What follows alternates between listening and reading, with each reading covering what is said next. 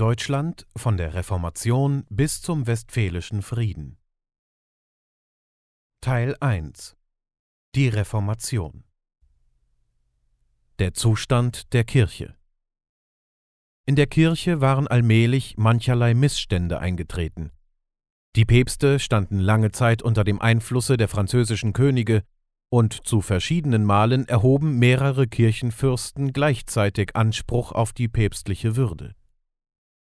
Die Bischöfe gehörten meist dem Fürsten- und Adelsstande an und benutzten ihr Amt oft nur, um zu Macht und reichen Einnahmen zu gelangen.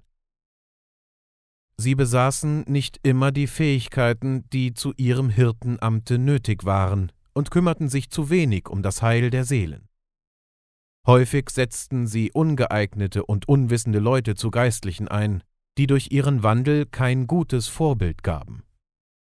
Auf diese Weise sank das Ansehen der Kirche und ihrer Diener beim Volke, besonders in Deutschland. Viele glaubenseifrige Geistliche beklagten diese Übelstände und sehnten eine Besserung des kirchlichen Lebens herbei.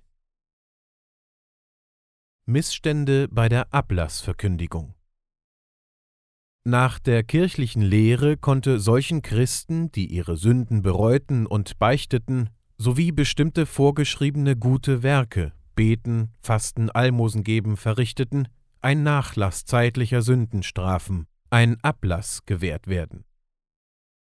Bei der Verkündigung des Ablasses hatten sich Missbräuche eingeschlichen. Einzelne der damit beauftragten Prediger unterließen es, die Christen zur Buße und Besserung zu ermahnen, wie es vorgeschrieben war. Das unwissende Volk meinte daher nicht selten, es käme hauptsächlich auf die Zahlung einer Geldsumme an. Gegen die Art, wie der Ablass verkündigt wurde, trat Dr. Martin Luther in Wittenberg öffentlich auf. Dr. Martin Luther Dr. Martin Luther wurde als Sohn eines Bergmannes im Jahre 1483 in Eisleben geboren besuchte die Lateinschulen zu Magdeburg und Eisenach und bezog dann die Universität zu Erfurt, um Rechtsgelehrter zu werden. Er änderte aber seine Absicht und trat in den Mönchsorden der Augustiner ein. Auf Empfehlung des Vorstehers der Augustinerklöster berief ihn der Kurfürst von Sachsen als Lehrer an die Universität zu Wittenberg. Dort wurde er später Doktor der Theologie, Gottesgelehrtheit und Prediger an der Stadtkirche. Der Beginn der Reformation Der kunstsinnige Papst Leo X. wollte die Peterskirche in Rom umbauen und schrieb einen Ablass aus, um Beisteuern dazu zu erhalten. Bei der Verkündigung des Ablasses trat wiederum der alte Übelstand hervor, so dass bei vielen ernsten Christen Anstoß erregt wurde.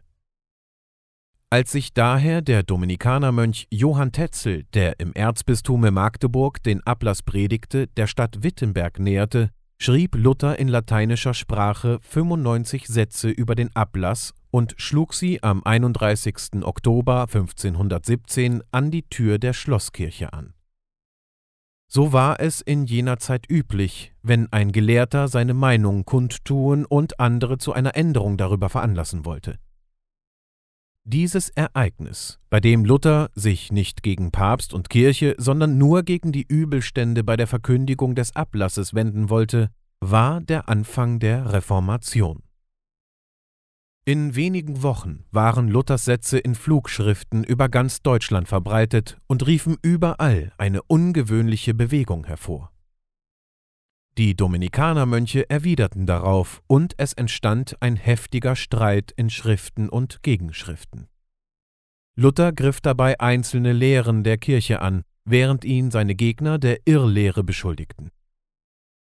Schließlich lud der Papst Luther zur Verantwortung nach Rom vor, beauftragte aber dann auf Wunsch des Kurfürsten von Sachsen den Kardinal Cajetan, den Streit in Augsburg beizulegen. Cajetan suchte Luther zum Widerruf seiner Lehren zu bewegen, aber dieser weigerte sich und kehrte nach Wittenberg zurück. Ein zweiter päpstlicher Unterhändler, der gewandte Kammerherr Miltitz stellte Luther bei einer Zusammenkunft in Altenburg vor, welch unheilvolle Spaltung durch sein Auftreten in der Christenheit entstehen würde. Da versprach Luther, seine Lehren nicht weiter zu predigen und zu schreiben. Seine Gegner sollten aber ebenfalls versprechen zu schweigen. Luther sagt sich von der Kirche los. Unter Luthers Gegnern befand sich der Gelehrte Dr. Eck aus Ingolstadt.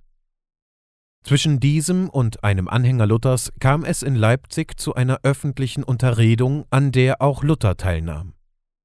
Hierbei erklärte dieser einzelne kirchliche Lehren, zum Beispiel die Lehre vom Ablass, für irrig, mehrere Lehren des in Konstanz verbrannten Hus dagegen für richtig und lehnte sich gegen das Ansehen des Papstes auf.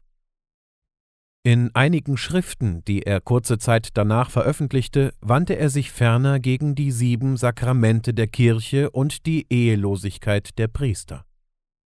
Diese und andere der von Luther verbreiteten Lehren wurden vom Papste, an den sich Dr. Eck gewendet hatte, als ketzerisch bezeichnet. Über Luther selbst wurde der Bann ausgesprochen, wenn er nicht binnen 60 Tage Widerruf leiste. Da zog Luther am 10. Dezember 1520 mit einer Schar Studenten vor das Elstertor in Wittenberg und warf dort die päpstliche Bannbulle ins Feuer. Dadurch hatte er völlig mit der Kirche gebrochen. Unter den Männern, die sich Luther in Wittenberg anschlossen, war Philipp Melanchthon der Gelehrteste. Er hieß eigentlich Schwarzerd und war Professor der griechischen Sprache an der Universität zu Wittenberg. Der Reichstag zu Worms 1521 Nach dem Tode Maximilians I. 1519 war sein Enkel Karl V. deutscher Kaiser geworden. Er herrschte zugleich über Spanien, die Niederlande und Italien. Da die Spanier durch die Entdeckungsfahrten des Kolumbus Herren von Amerika waren, sagte man von ihm mit Recht, in seinem Reiche ginge die Sonne nie unter. Karl war noch jung an Jahren, aber weltklug und ein treuer Anhänger der Kirche. Als er zum ersten Male Deutschland betrat, berief er einen Reichstag nach Worms, auf dem auch über Luther und seine Lehren entschieden werden sollte. Luther wurde vorgeladen und erhielt freies Geleit zugesichert. Ein Reichsherold holte ihn ab. Unter großem Zulaufe des Volkes zog er in Worms ein. Gleich am Tage darauf musste er vor den versammelten Fürsten und Herren erscheinen, bat jedoch, als er zum Widerrufe seiner Schriften aufgefordert wurde, um einen Tag Bedenkzeit. Dieser Wunsch wurde ihm gewährt. Als er sich am folgenden Tage weigerte, seine Lehren zu widerrufen, ließ ihn der Kaiser auffordern, von Worms abzureisen und bewilligte ihm eine Frist von 21 Tagen. Dann verhängte er die Reichsacht über ihn, so dass ihn jedermann ungestraft töten konnte. Seine Lehren wurden verboten. Luther kam auf dem Rückwege nach Wittenberg durch den Thüringer Wald. Dort wurde er auf Veranlassung seines Landesherrn, des Kurfürsten von Sachsen, der ihn schützen wollte, von einigen Reitern überfallen und heimlich nach der Wartburg bei Eisenach gebracht. Auf diesem einsamen Bergschlosse lebte er zehn Monate lang in Verborgenheit und beschäftigte sich mit der Übersetzung der Bibel. Der Bildersturm zu Wittenberg Zu dieser Zeit kamen zahlreiche Anhänger Luthers, meist Leute aus dem Handwerkerstande, von Zwickau nach Wittenberg.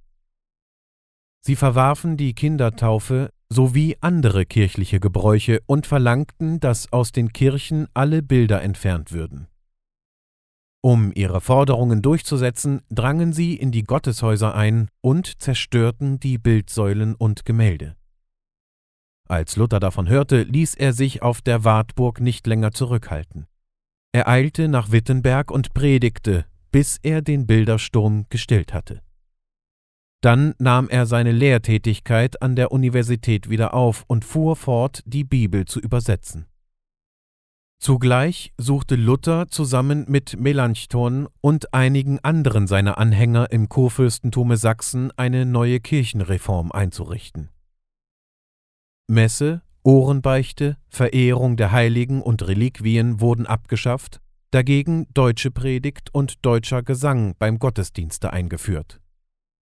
Von den sieben Sakramenten der Kirche ließ Luther nur das heilige Abendmahl bei dem aber die Teilnehmer auch den Wein empfingen und die Taufe bestehen. Die Ehelosigkeit der Geistlichen wurde aufgehoben. Luther selbst verheiratete sich mit Katharina von Bora, einer aus dem Kloster ausgetretenen Nonne.